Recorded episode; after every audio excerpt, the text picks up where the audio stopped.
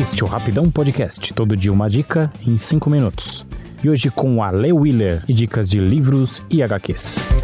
Você pode encontrar a gente nas redes sociais. Facebook, Twitter e Instagram, basta procurar por Rapidão Podcast. Você também pode nos mandar um e-mail em contato@rapidãopodcast.com.br.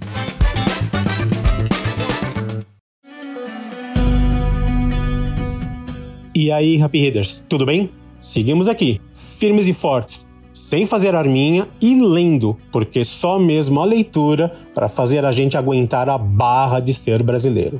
Hoje eu falo do livro de contos Homo Sapiens Erectus, do Ulisses Beleigoli, que tive o prazer de conhecer no evento literário quando é, ainda era possível termos eventos literários ou qualquer tipo de evento. Além desse volume de contos, Ulisses, que é também jornalista e psicanalista, também é autor de Dom, publicado pela Funalfa Edições em 2010, O Canto da Princesa Rubra, pela mesma editora em 2014, e mais recentemente, o Quase Último a Um, pela Varanda Editorial. Em Homo Sapiens Erectus, Ulisses traz contos que abordam a homossexualidade latente, inerente, escondida e fantasiosa, e você pode se perguntar, mas para que mais um livro falando sobre homossexualidade? Bem, porque sim, porque é preciso, porque enquanto houver gente que deseja nos matar, precisaremos de livros falando sobre nós. O que eu sei sobre ler é que não acaba quando termina e o ponto final é apenas o início de um remoer eterno quando o livro consegue ultrapassar a barreira entre a escrita e o existir.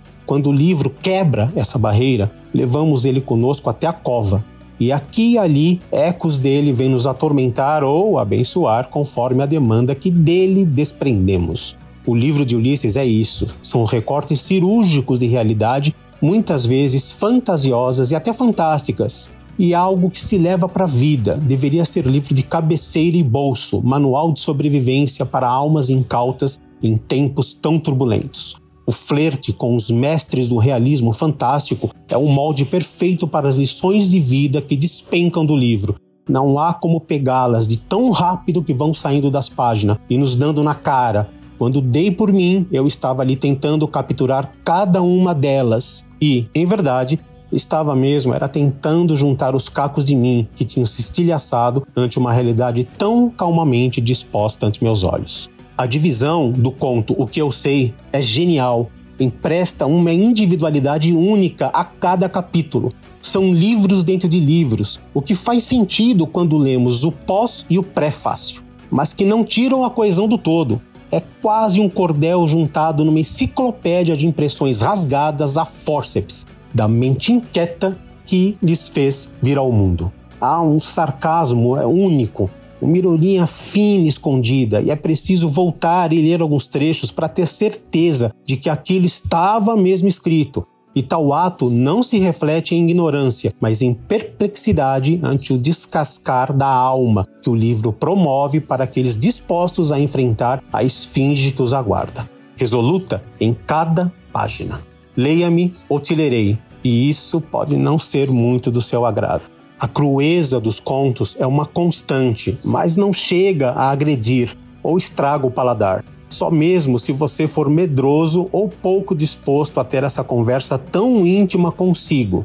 E não apenas como o autor já diz em todos os seus contos, porque ele mesmo avisa que apenas acendeu o pavio e saiu correndo, deixando a nós aqui com a bomba de parágrafos nas mãos.